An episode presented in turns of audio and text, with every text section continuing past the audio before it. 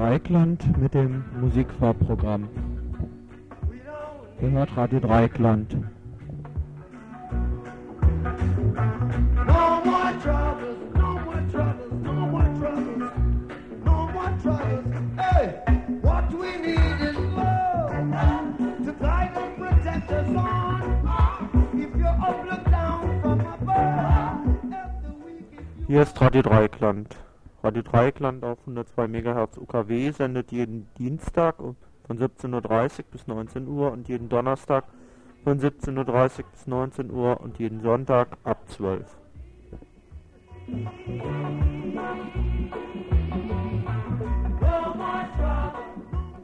Wir haben im Moment äh, Mikrofone, äh, Quatsch, Schwierigkeiten mit den Mikrofonen. Wer mich hört, der ruft am besten mal an und sagt Bescheid, dass er mich hört. Vielen Dank. Das ist 003389478522.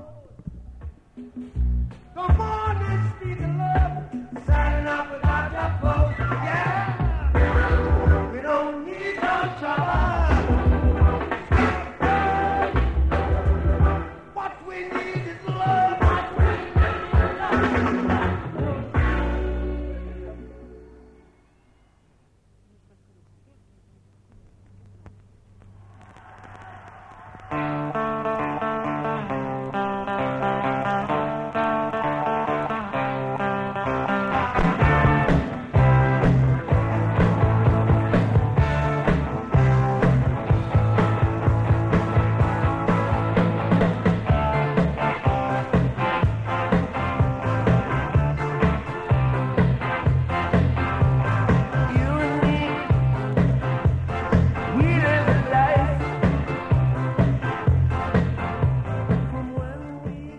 Radio Dreieckland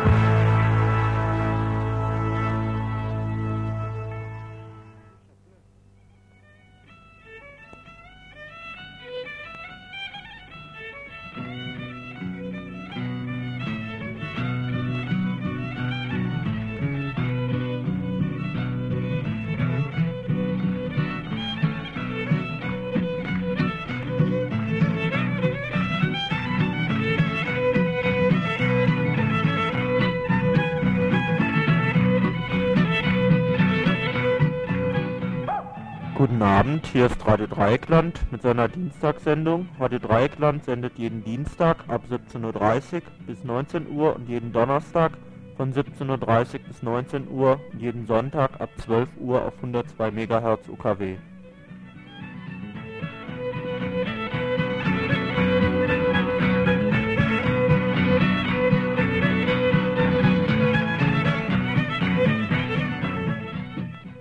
Unsere Kontaktadresse ist der Buchladen Jos Fritz, Wilhelmstraße 15 in 78 Freiburg. Dort wird auch in zwei Stunden unsere öffentliche Redaktionssitzung sein. Ähm, Telefon während der Sendung, wo ihr uns anrufen könnt, ist 00 33 89 47 85 22.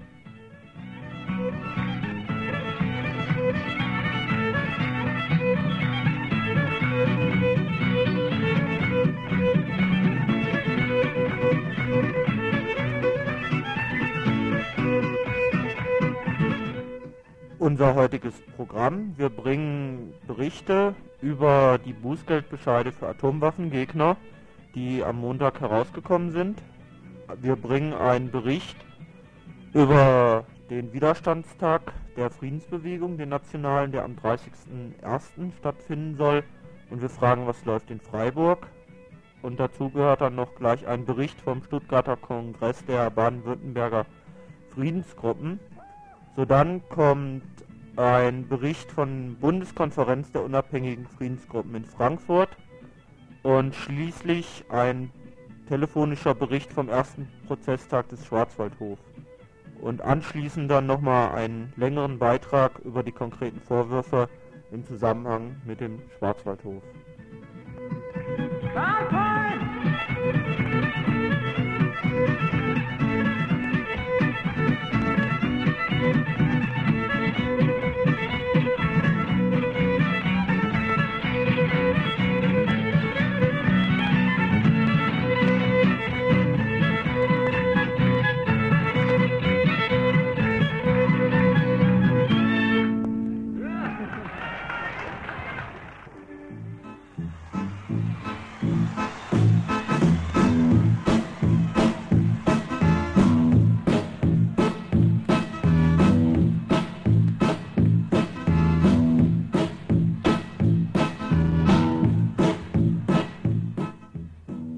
beginnen wir mit dem kürzesten, ein paar Veranstaltungshinweise.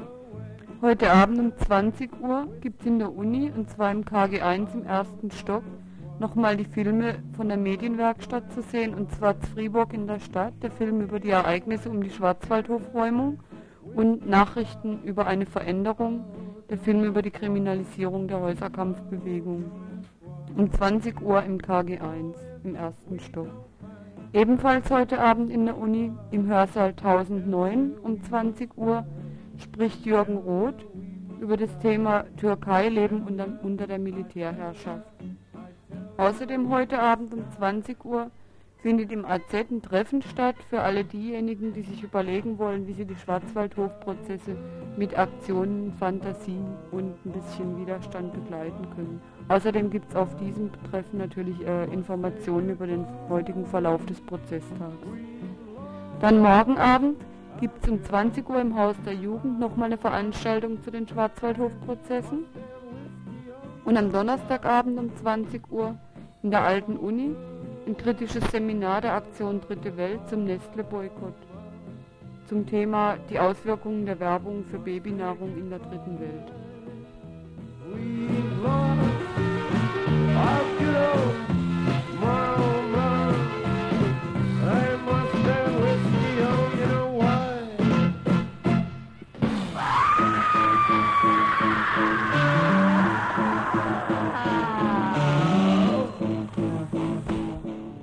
So, und damit die Kultur nicht zu kurz kommt, noch ein Veranstaltungshinweis zur Gruppe Poesie und Musik. Sie spielt heute um 20 Uhr im Auditorium Maximum der Universität.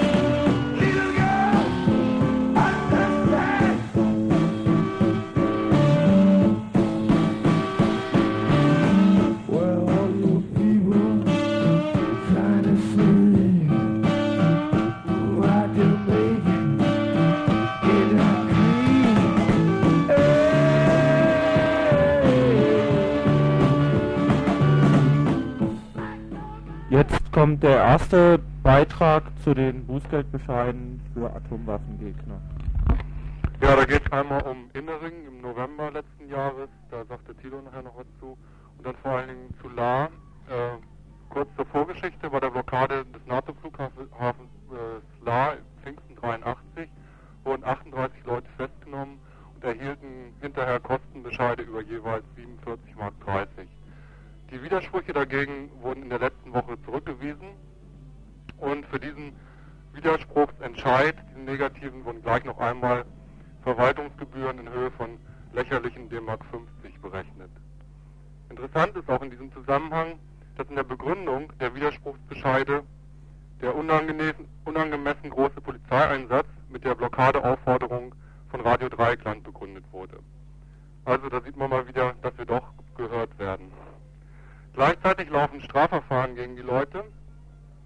Und zwar wurden alle schon ohne Verhandlung vom Amtsgericht Lahr zu Geldstrafen über D-Mark 500 verurteilt. Und gegen diese Strafverfahren, gegen diese Urteile wurden selbstverständlich auch Widerspruch eingelegt. Und da sollte es jetzt den ersten Prozess geben auf den Widerspruch hin. Und äh, da sagt Thilo jetzt gleich was zu. Da hat sich eine Änderung ergeben. Der Prozess sollte am Freitag sein aber der läuft jetzt nicht. Näheres von Thilo. Außerdem wird äh, Thilo uns noch, Thilo Weichert, Rechtsanwalt in Freiburg und selbst Betroffener, uns noch was erzählen, wie die Leute jetzt vorhaben, weiter vorzugehen gegen diese negativen Widerspruchsbescheide und vor allen Dingen, äh, was auch im Raum steht, nämlich eine eventuell eine Normkontrollklage gegen diese Polizeikostenverordnung im Lande Baden-Württemberg überhaupt. Und ich gebe jetzt mal weiter an Thilo. Ja, also erst einmal zu den äh, Polizeikosten wegen La. Äh, wir haben dagegen also jetzt Widerspruch eingelegt, das ist abgelehnt worden, obwohl also wir selber bloß 47 Mark bezahlen sollten, ist die Gebühr 50 Mark gewesen für den Bescheid. Wir haben jetzt vor, alle 32 und alle 38 Leute dagegen Klage einzulegen beim Verwaltungsgericht und überlegen uns jetzt auch gleichzeitig, ob wir gegen die Normenkontrolle äh, gegen die Polizeikostenverordnung auch ein Normkontrollverfahren beim VGH in Mannheim machen, obwohl das ist noch nicht entschieden. Äh, das ist also die Sache mit den Polizeikostenbescheiden. Das ist das dritte Mal, dass da die Polizeikostenverordnung von Baden-Württemberg angewendet wird. Dann äh, gibt es also diese Strafverfahren. Da das ist das erste Verfahren ist das von Manfred das ist jetzt heute, habe ich gerade eben einen Anruf bekommen von Manfred, dass offensichtlich das Verfahren jetzt eingestellt worden ist. Der Richter, der ein Herr Teschner oder Teschner oder irgend so ähnlich heißt der, der hat also ziemlich Druck auf die Staatsanwaltschaft ausgeübt, weil er das Verfahren nicht haben wollte. Und dann nach einigem Druck hat dann die Staatsanwaltschaft offensichtlich also sich bereit erklärt, das Verfahren einzustellen. Im Februar soll dann das nächste Verfahren auch ein Jugendverfahren sein gegen Oliver und da hoffen wir eigentlich, dass das Gleiche passiert. Ja, also da das sind so die Repressionsmaßnahmen, die versucht werden, wegen der Blockade, der Pfingstblockade von La zu machen. Jetzt dann gestern habe ich jetzt noch eine neue Sache bekommen und zwar haben wir äh, im November in Innering, das ist ein ehemaliges Pershing 1A Gelände, haben wir den Platz besetzt, also so einen Militärplatz besetzt und da ist uns vorgestern 32 Leuten, vier davon aus Freiburg, die sind da die Polizeikostenbescheide uns ins Haus geflattert. Und diesmal sind es keine 47 Mark, sondern 245 Mark, die wir blechen sollen. Und da werden wir natürlich jetzt auch Widerspruch einlegen und auch diese ganzen juristischen Kisten da versuchen durchzuziehen. Ja, also jetzt noch zwei Fragen, vielleicht ganz kurz. Was mhm. ist Normkontrollverfahren und was wollt ihr jetzt dagegen machen, außer dass ihr jetzt vor Gericht erscheint? Mhm. Also zunächst einmal zum Normkontrollverfahren, das ist eine ziemlich komplizierte Sache. Da wird die nicht, also die konkrete Anwendung, sondern wird die Verordnung selber äh, angegriffen. Und wir sind uns also noch nicht darüber sicher, ob, ähm, im Klaren, ob das jetzt taktisch klug ist oder ob man erstmal das Verwaltungsgericht entscheiden lassen soll, was wahrscheinlich fortschrittlicher ist wie der VGH in Mannheim. Und was war die andere Frage? Äh, wie ihr jetzt außerhalb der Ja, also wir haben natürlich auch unheimliche Prozess, äh, Prozess Polizeikosten und so äh, hängt da auch mit zusammen und da haben wir jetzt vor, ein Fest zu machen. Und du, wir sind gerade auf Sendung. da beschwert sich gerade jemand von der WG, dass es so laut wäre. äh, also und davon, deswegen versuchen wir also ein Fest zu machen und dann, wenn Leute Gel Geld übrig haben oder irgendwie ihre Solidarität ausdrücken wollen, dann sollen sie das, sollen sie Geld überweisen auf das Konto von uns.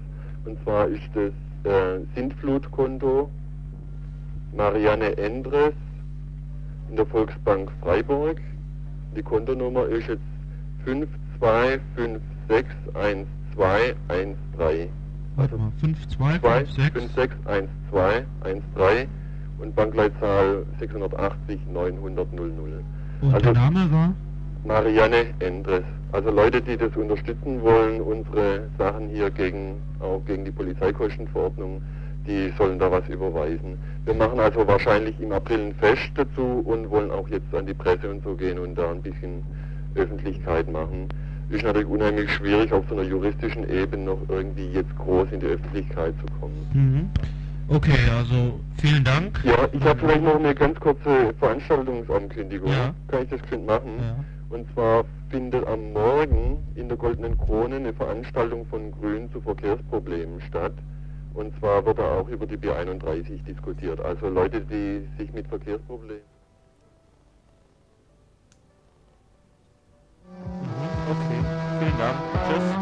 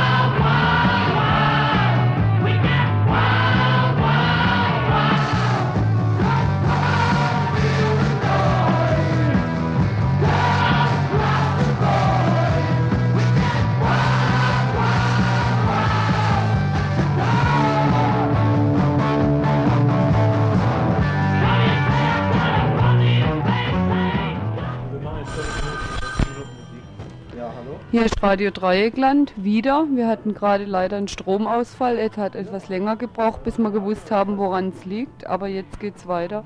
Wie gesagt, erstmal ein bisschen Musik und dann kommen wir zur Friedensbewegung.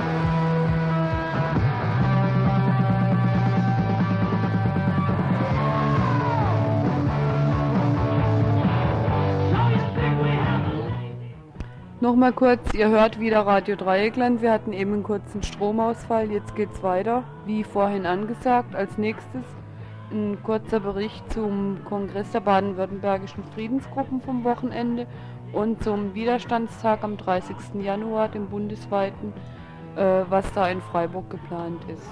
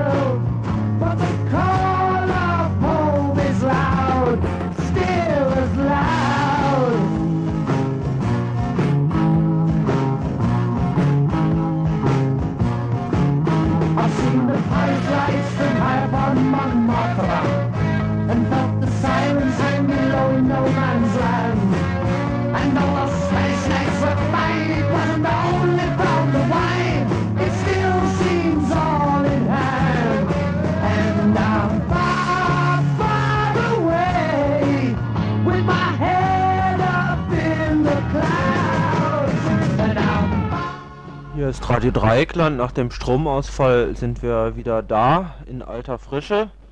Und wir machen einfach weiter, als wenn nichts gewesen wäre, mit dem nächsten Bericht. Und da geht es um den Widerstandstag der Friedensbewegung, den nationalen, am 30.01. Was läuft in Freiburg? Ja, kannst du uns mal gerade kurz erzählen, was in Freiburg geplant ist? Ja, also der, der 30.01. als nationaler Widerstandstag ist ausgewählt worden, weil das der Jahrestag der Machtübertragung an Hitler 1933 ist. Und die, äh, das Friedensplenum in Freiburg hat beschlossen, an dem Tag eine Demonstration mit verschiedenen Mahnwachen durchzuführen. Und die Standorte dieser Mahnwachen sollen auch den Zusammenhang klar machen zwischen damals und heute. Das sage ich jetzt mal kurz. Die Demonstration fängt um 16.30 Uhr an am Rathausplatz und wird von dort ausgehen zum Siegesdenkmal. Dort stand das ehemalige NSDAP-Büro. Geht dann weiter zum Regierungspräsidium, zum ehemaligen Gewerkschaftshaus, zum Amtsgericht, zur ehemaligen Synagoge, zur Post und die Schlusskundgebung wird dann am, Mahnmal für die Opfer des Nationalsozialismus sein. Das ist bei, ähm, beim C&A und der Volkshochschule. Am Abend geht das dann weiter mit einer Veranstaltung in der Volkshochschule. Da wird ein Dokumentarfilm gezeigt, die unversöhnlichen Erinnerungen. Und danach wird es auch noch eine Gesprächsrunde geben. Also die Demonstration fängt um 16.30 Uhr an am Rathausplatz und von dort aus werden dann die verschiedenen Mahnwachen, die an den Punkten aufgestellt sind, die ich vorhin gesagt habe, eingesammelt. Also praktisch von der Demonstration abgeholt. Ja, das war das zum 30.01. Und ähm, jetzt möchte ich noch was sagen zu der, äh, zu der Landesberatung in Stuttgart, die jetzt am Sonntag stattgefunden hat, wozu man ja auch jetzt gestern und heute in der Presse lesen konnte, dass da wohl die Spaltung der baden-württembergischen Friedensbewegung zustande gekommen ist. Und das ist schwierig davon zu berichten, ne? damit sich die Leute, die da nicht waren und das jetzt nur hören, ein einigermaßen objektives Bild machen könnten, müssten hier mindestens fünf Leute anrufen. Und ich empfehle vielleicht jedem, das, was ich jetzt sage, mal zu vergleichen mit dem, was die Taz heute schreibt auf der dritten Seite. Also ich äh, bin da ganz anderer Meinung, sage aber gleich vorweg, um allen Spekulationen vorzubeugen. Also ich gehöre nicht der DKP und auch nicht diesem Kufat-Spektrum an. Ich glaube aber trotzdem, dass es zahlreiche Leute innerhalb der Friedensbewegung geben wird, die da andere Positionen zu haben zu dem Verlauf. Jetzt erzähle ich mal kurz was dazu. Die Vorgeschichte war, dass es mehrere Papiere gab, die äh, praktisch die Diskussion um die Perspektive der Friedensbewegung vorbereiten sollten. Eins davon war so ein Zehn-Punkte-Papier mit der Überschrift Stationierung wie weiter. Und das war verfasst von einem ziemlich breiten Spektrum innerhalb der Friedensbewegung, angefangen von Jusos, Grüne, DSGVK, Ohne Rüstung Leben, Evangelische Studentengemeinde, Pax Christi und also noch zahlreiche mehr. Ne? Also ein sehr breites Spektrum. Und im Lauf der Diskussion am Sonntag wurde eigentlich klar, dass die, die Initiatoren dieses Papiers also vorhatten, das zur Abstimmung dort zu stellen und dieses Papier dann quasi die neue Arbeitsgrundlage für den Arbeitsausschuss in Baden-Württemberg sein sollte. Ebenfalls gleich zu Anfang gab es also viele Wortmeldungen und das war, das war nicht nur DKP, die dagegen waren, dieses Papier da abzustimmen, also mit verschiedenen Begründungen. Ne? Die eine war, dass eine lange Diskussion erforderlich sei und jetzt halt konkrete Sachen anstünden wie Ostermarsch. Dann gab es natürlich auch das Argument, dass man damit die DKP ausgrenzen würde. Und ja, das wäre auch wohl so gewesen, da dieses Papier enthält also zum ersten Mal praktisch äh, so eine ganz klare Solidarität mit der DDR-Friedensbewegung und das war ja auch eigentlich schon immer der große Knackpunkt innerhalb der Friedensbewegung. Eine Diskussion über die Inhalte dieser Plattform, die fand aber überhaupt nicht statt auf der Konferenz und das war eigentlich das Tragische. Stattdessen kündigten die Jusos und auch die Grünen schon äh, vorher an, also vor der Abstimmung, dass wenn dieses Papier nicht verabschiedet wird, also eine Weiterarbeit für sie innerhalb der Landesberatung nicht mehr in Frage kommt. Dabei hätte es an der Plattform viel zu diskutieren gegeben. Also was alle Mitunterzeichner wohl geeint hatte, war dieser Absatz über Solidarität mit der DDR-Friedensbewegung. Aber ansonsten waren da zahlreiche Positionen drin, zum Beispiel zur NATO, die so total schwammig waren, dass also die SPD da gerade noch mit unterschreiben konnte. Und halt solche Sachen wurden auch alle nicht diskutiert. Kurz vor der Abstimmung kam das dann ziemlich unvermittelt noch zu einem anderen Antrag, da sollte ein Telegramm an Erich Honecker geschickt werden zur Freilassung der zwei Frauen für den Frieden. Und das Ganze hatte natürlich so in Augen der DKP den Charakter von einer Vorabstimmung und wurde dementsprechend auch arg dagegen argumentiert. Aber die Abstimmung fand statt und das Telegramm wurde angenommen. Ne? Was auch ein bisschen was über die Zusammensetzung dieser Konferenz aussagt. Ne? Also das DKP und Kofat-Spektrum war da entgegen Taz-Meldung, also mit Sicherheit nicht in der Mehrheit, sonst wäre dieses Telegramm da überhaupt nicht beschlossen worden. Und dann gab es die Abstimmung über die Plattform. Da gab es einen Antrag auf Nichtbefassung und einen Antrag, dass halt die Plattform abgestimmt wird. Und das Abstimmungsergebnis war so knapp, dass also da zum ersten Mal, solange ich sowas mitkriege, das ausgezählt werden musste. Und äh, der Antrag auf Nichtbefassung ging durch. Also das bedeutet, die Abstimmung dieser Plattform wurde abgelehnt. 70 Stimmen Unterschied hat es gegeben, was bei 600 Teilnehmern auch relativ knapp ist. Und was sich dann abspielte, das war eigentlich das viel interessantere und auch das Schauspiel, ne, was einen so skeptisch machen kann. Und man braucht da kein DKP-Freund sein, um zu kapieren, dass da was ablief, was von vornherein offensichtlich auch geplant war. Dann gab es im Nu 30 oder mehr persönliche Erklärungen.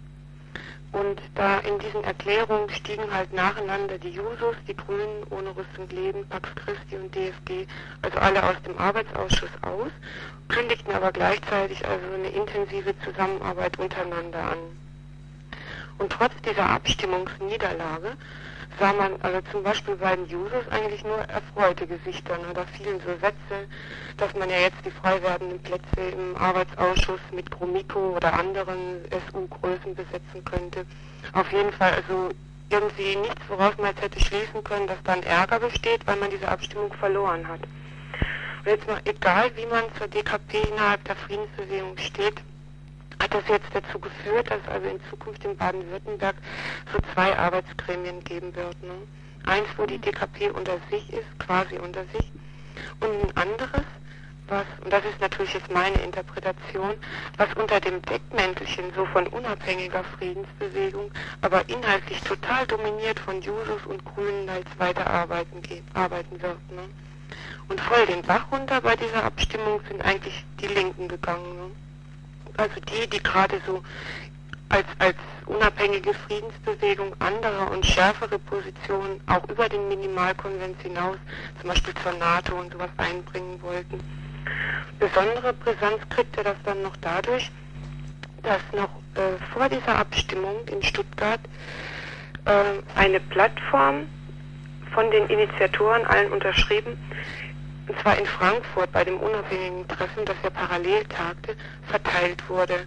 Und in dieser Plattform, da wird so unter dem Stichwort Süddeutsches Friedensforum für die unabhängige Friedensbewegung in Baden-Württemberg eingeladen zu einer eigenen Konferenz im März.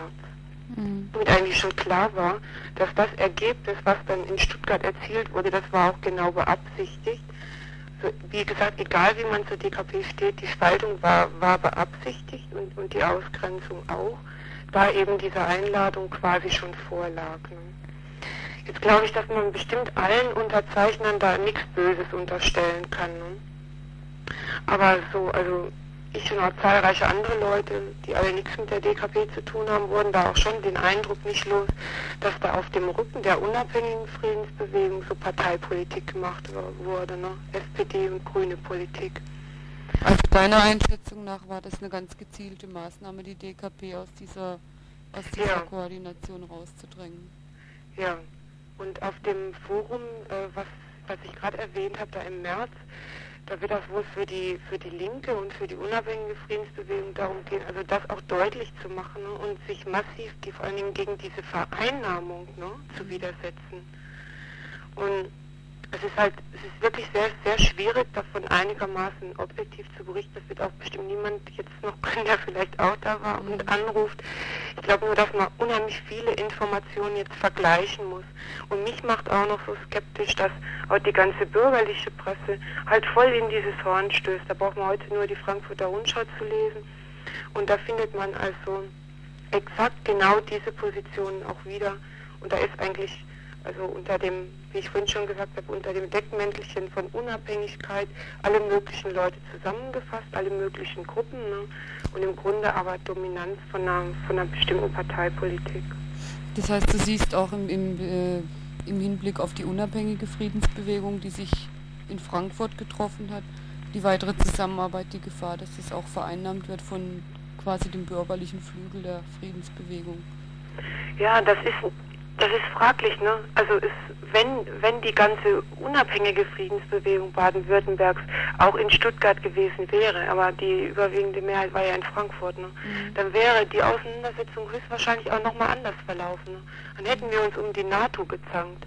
Stattdessen haben wir uns im Grunde nur um die Sowjetunion und ob es die, den gleichen Charakter von Supermacht und weiß der Kuckuck was hat gezankt. Und, und die, die eigentlichen Knackpunkte, um die es zum Beispiel in Frankfurt ging, NATO hin und her, die wurden da halt überhaupt nicht besprochen.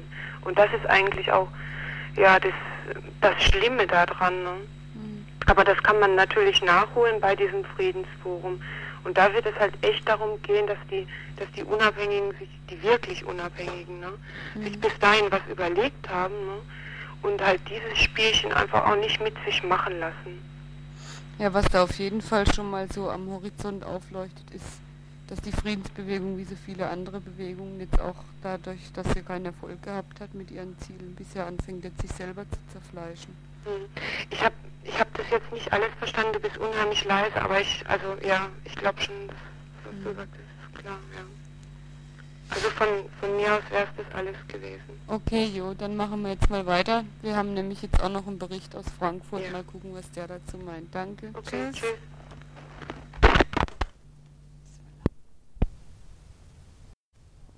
Das war aber schon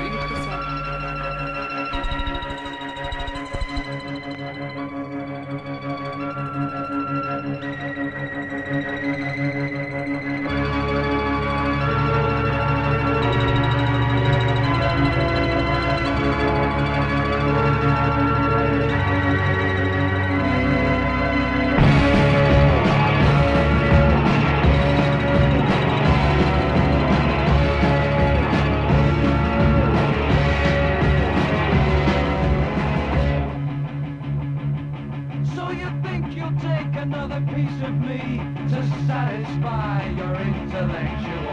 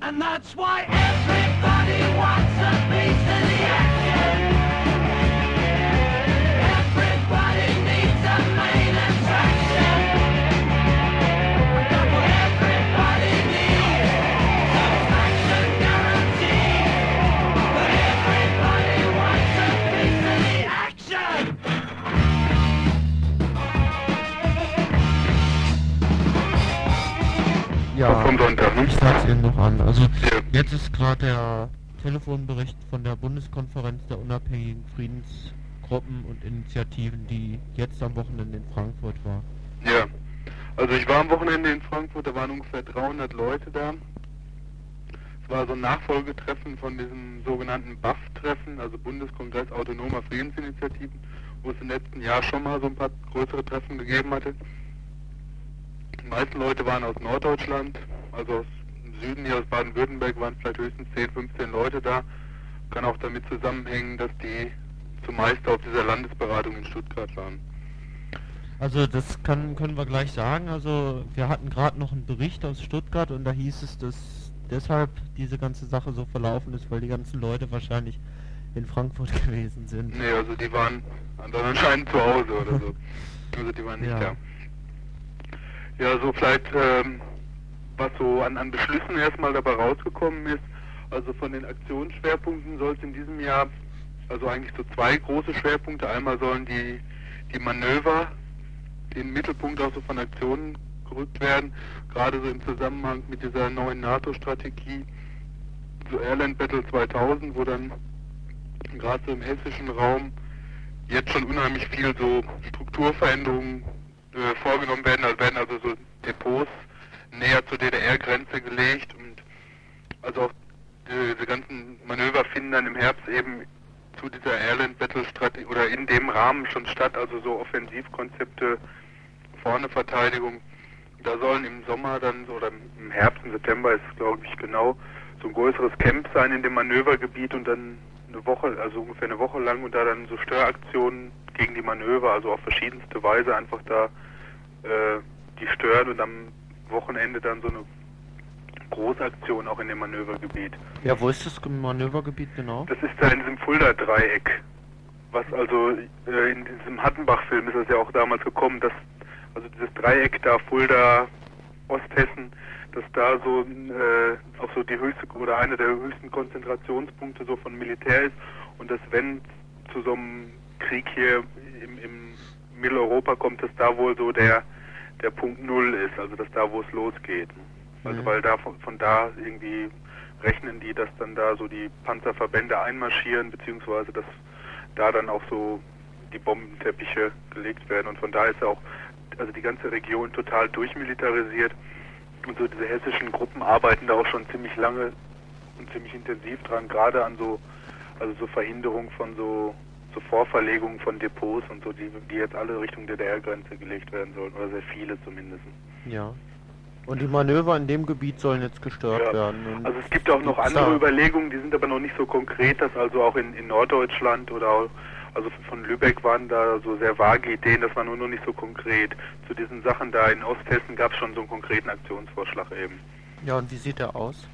Ja, was ich eben sagte, so eine Woche lang so ein Camp da zu machen, da auch bundesweit für zu mobilisieren und dann also so Störaktionen gegen die Manöver zu machen. Mhm. Und dann mit einem gemeinsamen, mit, also mit so einer Großaktion, die dann also auch für Leute, die jetzt nicht da eine Woche Camps machen können, also äh, jetzt nicht eine Demonstration, sondern einfach so ein, so ein weiträumiges so ein Menschennetz. Also was so ein, jetzt nicht auch eine Kette ist, sondern so, so verschiedene Ketten durch das ganze Manövergelände durch, was dann eher auch so eine symbolische Aktion ist. Ne? Während während der Woche dann auch so Blockadeaktionen oder also Sachen wie Schilder vertauschen, Schilder abmontieren, alle möglichen Störaktionen laufen sollen und eben auch so Öffentlichkeitsarbeit mit der mit dieser Bevölkerung da. Das total ländliches Gebiet. Die Leute sind zwar sehr durch die Manöver geschädigt, also dass da halt die ganzen Felder kaputt gefahren werden und ähm, permanent auch so nachts dann da die Lärmbelästigungen sind, aber nichtsdestotrotz sind, das ist es halt eine sehr, sehr konservative und zurückhaltende Bevölkerung und von daher wird man da auch so mit so, wird man so größere oder auch so, so direkte Aktionen durch eine ziemlich intensive Öffentlichkeitsarbeit auch vorbereiten und unterstützen müssen, sonst geht das nach hinten los. Ja. Also dieses Treffen in Frankfurt war jetzt das Treffen der unabhängigen Ja. Friedensbewegung. Ja. Und gab es da so Auseinandersetzungen, die jetzt vergleichbar sind, zum Beispiel mit den Stuttgartern? Also haben, hat sich Ja. innerhalb der, dieser Ja. unabhängigen Ja. Friedensbewegung auch so, gibt es da verschiedene Positionen? Ja, also es war unabhängige heißt, also wenn man das so grob sagen will, Leute, die nicht aus diesem Parteienspektrum kommen und so Gruppen, die der Ansicht sind, dass so Protest weitergehen muss als in Demonstrationen und Appellen und der auch weitergehen muss als ein bloßer Protest gegen neue Mittelstreckenraketen. Und es gab da vor allen Dingen so die Auseinandersetzung zwischen so Leuten, die äh, so aus der antiimperialistischen Arbeit kamen, gerade so Leute von dem Bundeskongress Entwicklung Bundeskongress entwicklungspolitische Arbeitsgruppen und auch ziemlich viele Leute so vom KB aus Hamburg, die waren da ziemlich stark vertreten, die so äh, auch so ein Papier rausgebracht hatten mit der Forderung so raus aus der NATO äh, und die dann also auch so Positionen vertraten, dass also solange hier im Westen die Friedensbewegung noch nicht so stark genug ist, hier den US-Imperialismus aufzuhalten, dass wir kein Recht hätten, äh, die Sowjetunion in ihrem Militarismus zu kritisieren, beziehungsweise dass die selbst die sowjetischen Atombomben so lange noch als eine gerechtfertigte Verteidigung gegen den US-Imperialismus anzufassen seien. Und auf der anderen Seite waren dann äh, Gruppierungen, äh, also sehr verschiedene Gruppen, gerade so also Föderation gewaltfreie Aktionsgruppen oder Hamburger Friedenskoordination, wobei die allerdings untereinander auch eine sehr unterschiedliche Auffassung haben oder äh, Osnabrücker Friedensinitiative, die so von einer antimilitaristischen Position herkamen, die also sagen, es ist richtig, dass die NATO imperialistische Politik macht und insofern ist die Imperialist, diese antiimperialistische Position ist richtig, nur es gilt weiter zu fassen, man kann jetzt allein mit der anti oder mit einer Imperialismus-Theorie nicht Krieg und Kriegsursachen erklären, sondern es gilt grundsätzlicher anzusetzen bei dem Prinzip von Abschreckung und realer, also Durchrüstung möglich machen von Krieg, was bei beiden Blöcken da ist, wobei klar ist, dass die NATO derzeit zumindest der, der aggressive und auf Kriegsführung ausgerichtete, die auf Kriegsführung ausgerichtete Seite ist, aber dass es notwendig ist für eine unabhängige Friedensbewegung, äh, die Kriegsursachen so an den Wurzeln anzufassen und so eine antimilitaristische Position äh, zu entwickeln, die einfach ja Krieg also die die äußerste Form von Herrschaft über Menschen angreift und da auch äh, ja nicht jetzt zum Beispiel auch die Befreiungsbewegung oder die Befreiungskriege in der dritten Welt verherrlicht oder sondern eher so mit so einer Position daran geht, dass diese Kriege sind diesen unterdrückten Völkern aufgezwungen und das ist eine, ist eine sehr, gerade für diese Völker eine sehr schwierige und sehr, sehr dreckige Sache, die man jetzt nicht verherrlichen kann, sondern Ja. das, ja, Ja, ja. Kritik des Militarismus im Ganzen, ne? Mhm. was dann auch eben vor allen Dingen in der in der Kritik an der an des sowjetischen Militarismus, die auch mit aufgenommen werden muss, sich festmachte.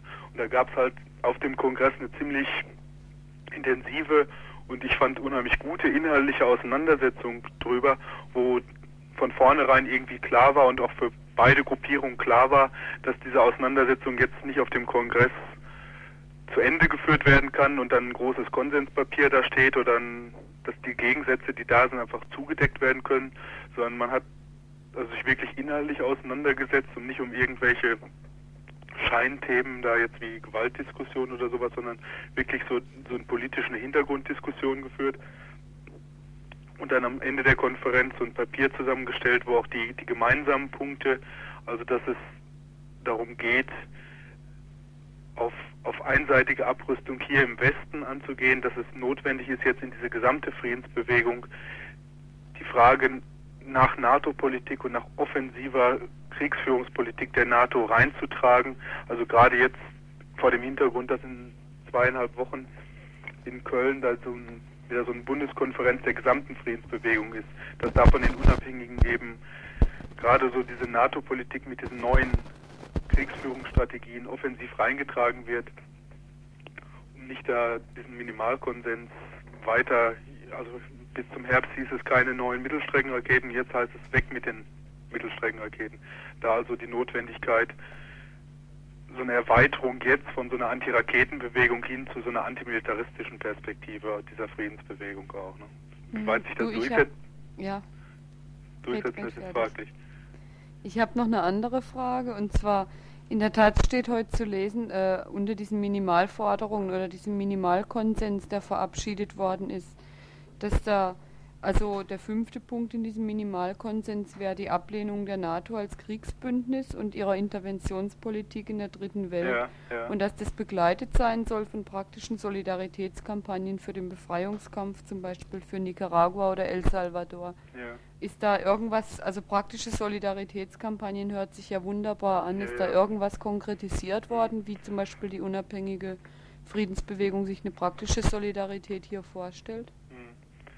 Äh, du, das war, ist eigentlich vor allem ein Appell oder so ein, ja auch irgendwo ein frommer Wunsch. Also ich kann jetzt nicht sagen, dass von den, von den unabhängigen Gruppen irgendwelche Kampagnen jetzt gerade gegen eine Intervention in Nicaragua laufen. Also was läuft, sind das von, dass Leute aus diesen Gruppen, gerade aus Göttingen, Mhm. die mit diesen Arbeitsbrigaden jetzt in Nicaragua sind und da auch hier in der BRD Unterstützungsarbeit machen. Da gibt es so äh, in einigen Städten so Solidaritätskomitees, die also die Informationen und die Arbeit dieser Leute in Nicaragua hier rüberbringen. Und da bestehen halt Kontakte und also ich denke, dass das Wichtigste ist oder da auch die Bereitschaft zu da ist, dass sich diese Gruppen vor Ort mit den mit den Mittelamerika-Gruppen zusammensetzen Mhm. und gucken, was für den Fall einer Intervention an gemeinsamen Aktionen auch möglich ist.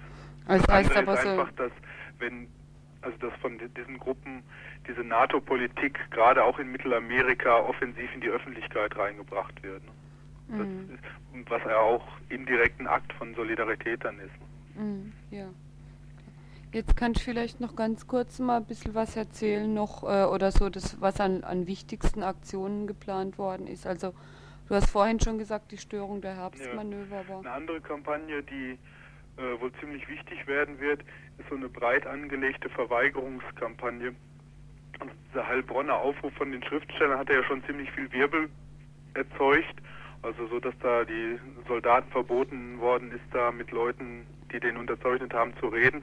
Und da soll jetzt so zum Frühjahr hin eine so eine Kampagne, die wo alle Kriegsdienste, also auch so von von Frauen und Schwesternhelferinnen und ja auch von Schülern an irgendwelchen Werbeveranstaltungen und so äh, alle diese möglichen Verweigerungsformen, wo jeder auch verschiedene Möglichkeiten hat, äh, zu so einer gemeinsamen Kampagne, auch in, in so einem gemeinsamen Aufruf, in einer gemeinsamen Verweigerungserklärung, die dann gesammelt werden soll und wo auch gemeinsam dann, äh, wo dann auch immer so die Zahlen, wie viel das gemacht haben, veröffentlicht werden wird, wo dann auch unter Umständen so direkte Aktionen gegen Kreiswehrersatzämter oder äh, ja so so Soldatenarbeit oder so Mhm. in dem Zusammenhang von so einer Kriegsdienstverweigerungskampagne und die nicht so wie bisher das bei bei so Kriegsdienstverweigerung war, so sehr individuell angegangen, ich und mein Gewissen, sondern jetzt ganz klar die Begründung, äh, die NATO-Politik und die Bundeswehr oder die Bundesrepublik innerhalb dieser NATO-Strategie sind jetzt eingebettet in ein Offensivkonzept, das einen Angriffskrieg möglich macht und das als Grund als einen Grund, der andere ist so die, die Kriegsführung mit Massenvernichtungsmitteln. Das sind als eine, auch eine kollektive Begründung für Kriegsdienstverweigerung ganz Mhm. breit anzugehen, auch um diese Kriegsdienstverweigerung zu politisieren. Mhm. Das ist das andere, was sonst noch äh, also geplant ist, sind verschiedene Blockadeaktionen in Hanau, äh, Wieso in in Hanau was? Kellinghusen machen sowas. Also sind alles so regional organisierte größere Sachen. Wird es in Rammstein wieder geben im Mai, glaube ich. Die genauen Daten habe ich jetzt alles nicht im Kopf, aber so die Mhm. beiden zentralen Schwerpunkte waren gerade jetzt so die Manöver und auch diese KDV-Kampagne. Ja gut, ich denke, das reicht erstmal für uns Okay. hier. Danke, ne? Jo, Tschüss. Was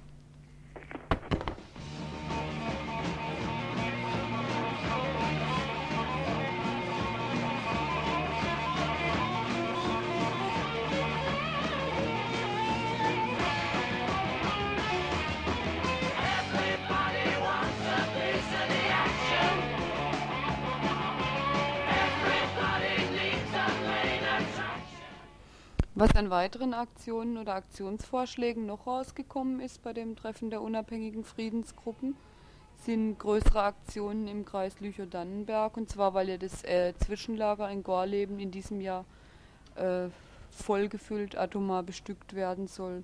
Das heißt also im März und im April sollen größere Menschenketten, Blockaden und so weiter in Gorleben und Umgebung stattfinden. Und außerdem soll am 1. April die Startbahn West eingeweiht werden und dazu wird es ein bundesweites Aktionswochenende am 31. März, 1. April an der Startbahn geben.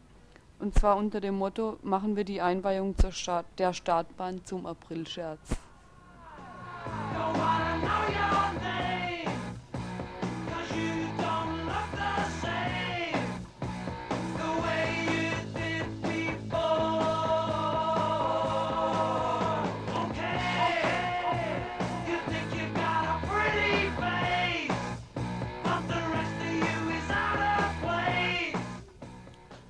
Ist ja jetzt schon 7 Uhr und regulär ist unsere Spielzeit zu Ende, aber wir hatten ja einen kleinen Ausfall.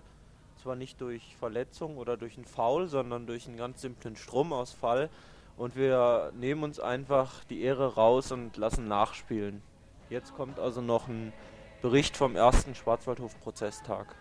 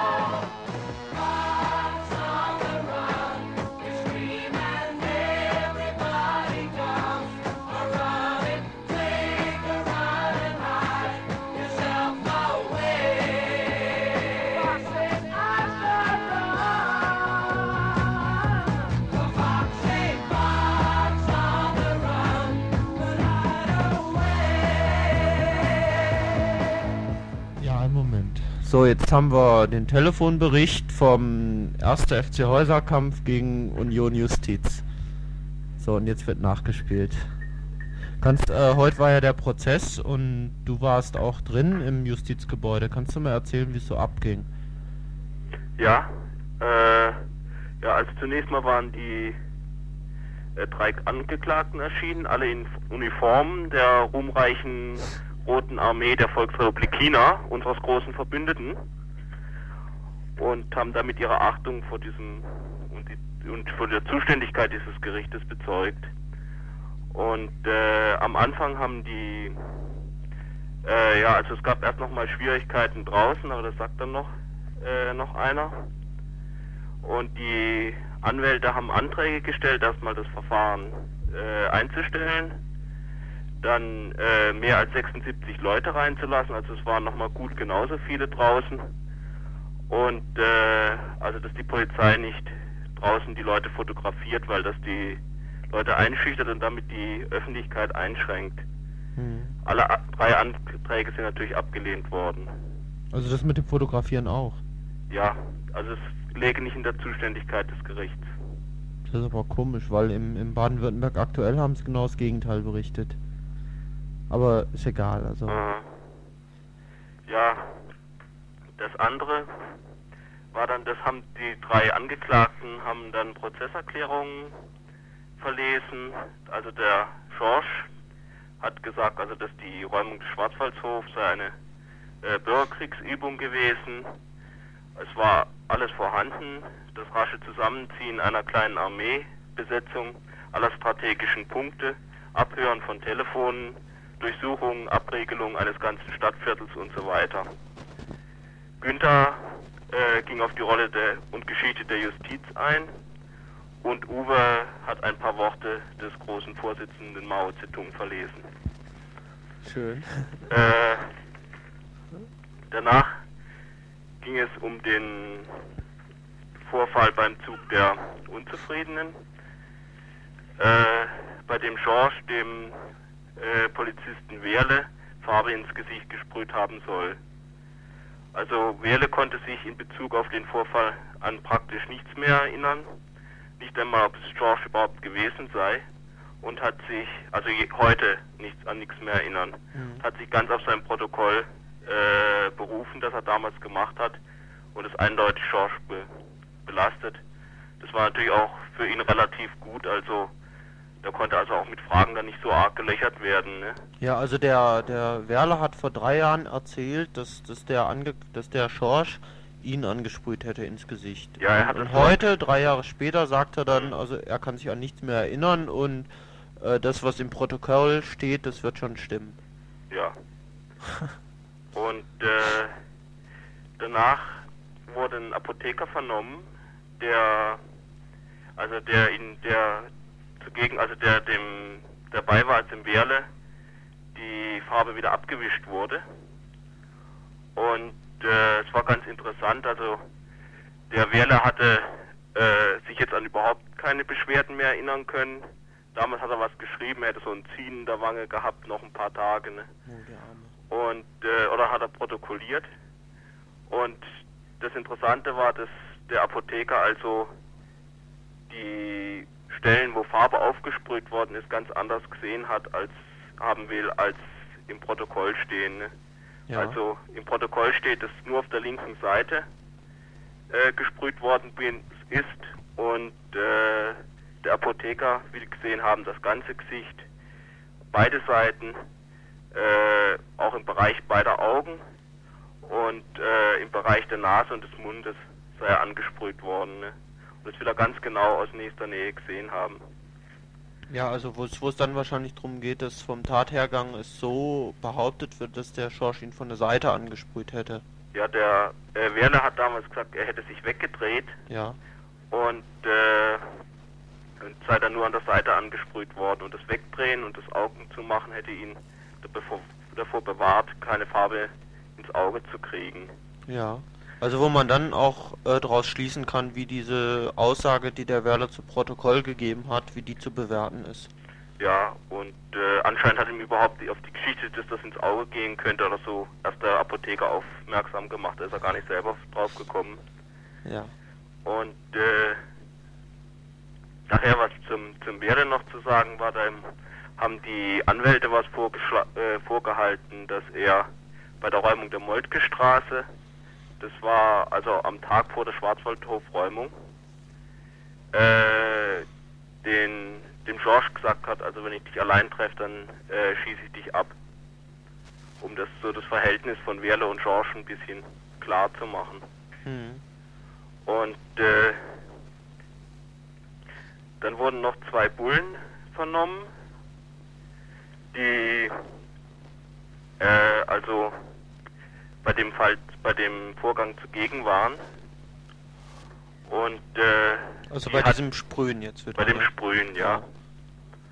Und äh, die hatten beide äh, also ihre, ihre Protokolle von damals nochmal durchgelesen und äh, was sie auch, auch zugegeben haben und konnten die dann also ziemlich fließend jetzt wiedergeben und sagten auch in den einzelnen Punkten, da erinnere ich mich jetzt auch noch dran, ne?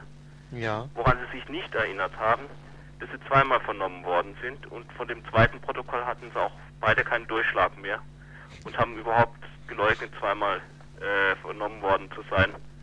Also dass ihnen die Sachen vorgelegt werden mussten und zwar beiden und sie haben gesagt, ja, ja, ist meine Unterschrift, ist also doch so Also gewesen. es, es ist bewiesen worden, dass die in dem Falle äh, nicht die Wahrheit gesagt haben. Also dass sie sich zumindest unheimlich schlecht erinnert haben, ne?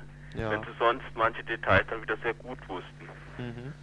Wo man natürlich auch sagen kann, dass auswendig, kern, auswendig lernen keine Intelligenzleistung ist. Also bei, de bei denen ist sowieso da nicht sehr viel äh, vorhanden gewesen in dieser Richtung.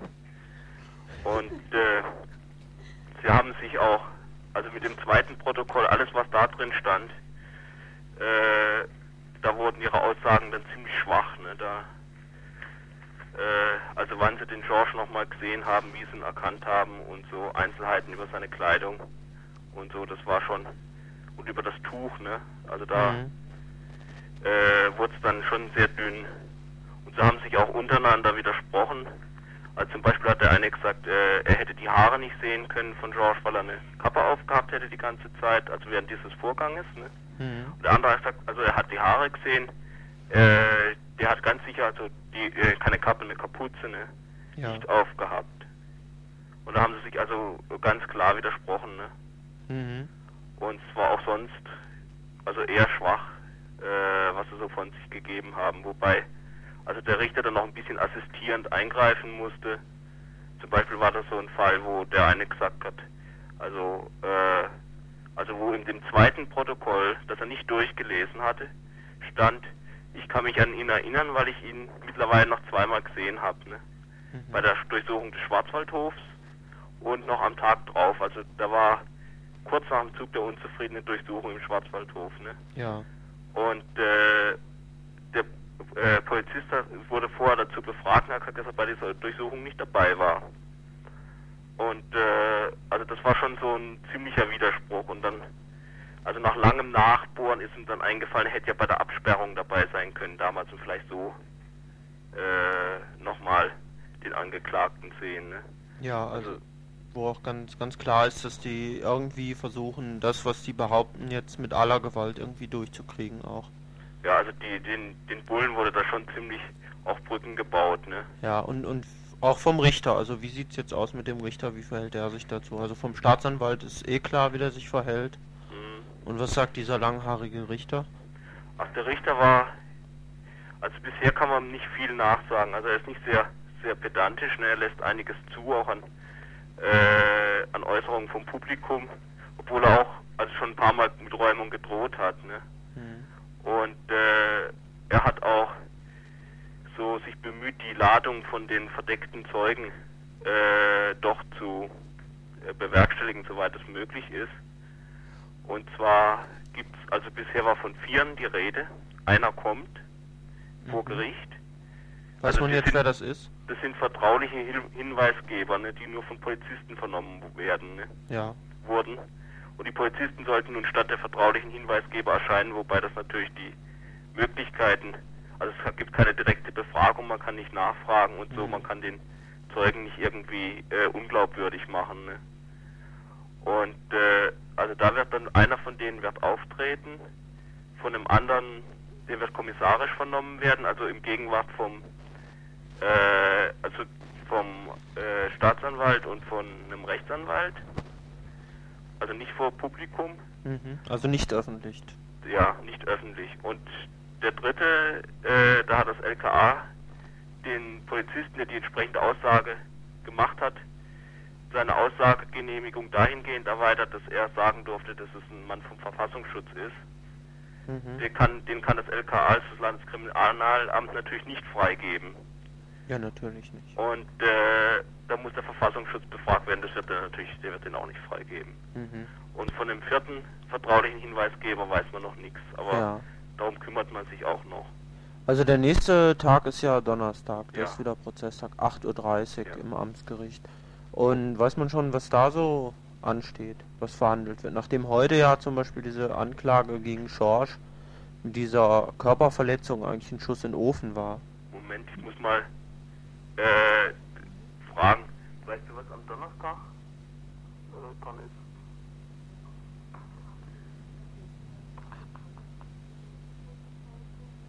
Hm. Ja, also am Donnerstag sind wieder Sachen vom Zug der Unzufriedenen dran und wahrscheinlich bezieht sich auf den angeblichen, auf den angeblichen Landfriedensbruch, den der Günther begangen haben soll durch Sprühen. Ja. Mhm. Und dann noch ein Punkt, der noch wichtig war, es wurden Sachverständiger, also zu dem ins Gesicht sprühen, vernommen. Und äh, also das war ziemlich positiv, was der gesagt hat, nämlich dass selbst wenn äh, ins Auge gesprüht worden wäre, was ja überhaupt nicht der Fall war, ne? Mhm. also da keine gefährliche Verletzung äh, zu erwarten gewesen wäre. Also es ist keine gefährliche Körperverletzung. Nein, also was Selbst- er aus der Fachliteratur kennt, es gibt ganz wenig dazu. Mhm. weil es anscheinend keine schlimmen Sachen sind.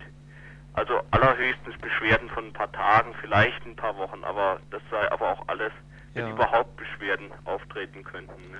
Wo es da natürlich dann auch wieder so die Anekdote äh, gibt, dass in einer Anklageschrift zum Beispiel drin stand, dass der Polizei Werle durch sein heldenhaftes Lieder herunterklappen doch gerade sich vor Blindheit retten konnte. Ja, So in der äh, Richtung, ne? Da stand schon Schmerz, also von schmerzhaft stand da was drin und Ja, ja. von, von Gefahr einer gefährlichen Körperverletzung. Ah. Das ist also nach dem Sachverständigen nicht mehr zu halten. Ne? Mhm, gut. Also nächster Prozesstag am Donnerstag, 8.30 Uhr. Ja. Und es sind wieder alle eingeladen, dorthin zu kommen und sich dieses Spektakel mal ein bisschen aus der Nähe zu betrachten. Teilweise ganz interessant. Aha, gut. Also, Vielen Dank für deinen Anruf. tschüss.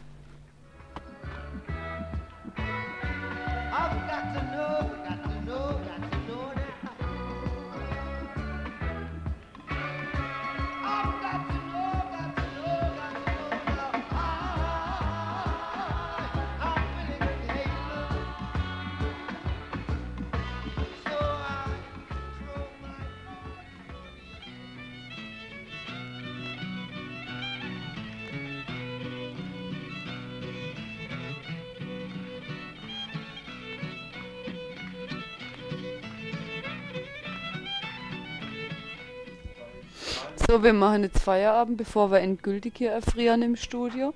Das war's also für heute von Radio Dreieckland. Am Donnerstag wieder um 17.30 Uhr bis 18 Uhr Musik. Anschließend eine Stunde Inhalt. Wieder die Information zum Schwarzwaldhof-Prozesstag. Jetzt zum Abschluss noch, was dringend notwendig ist. Die Prozesse werden sehr teuer werden. Spendet massenhaft und zwar auf das Prozesskonto Marie-Louise Vanoli mit V, Vanoli, Volksbank Freiburg, Kontonummer 57 117 03. Nochmal Marie-Louise Vanoli, Volksbank Freiburg, 57 117 03. Gut, war's. Tschüss.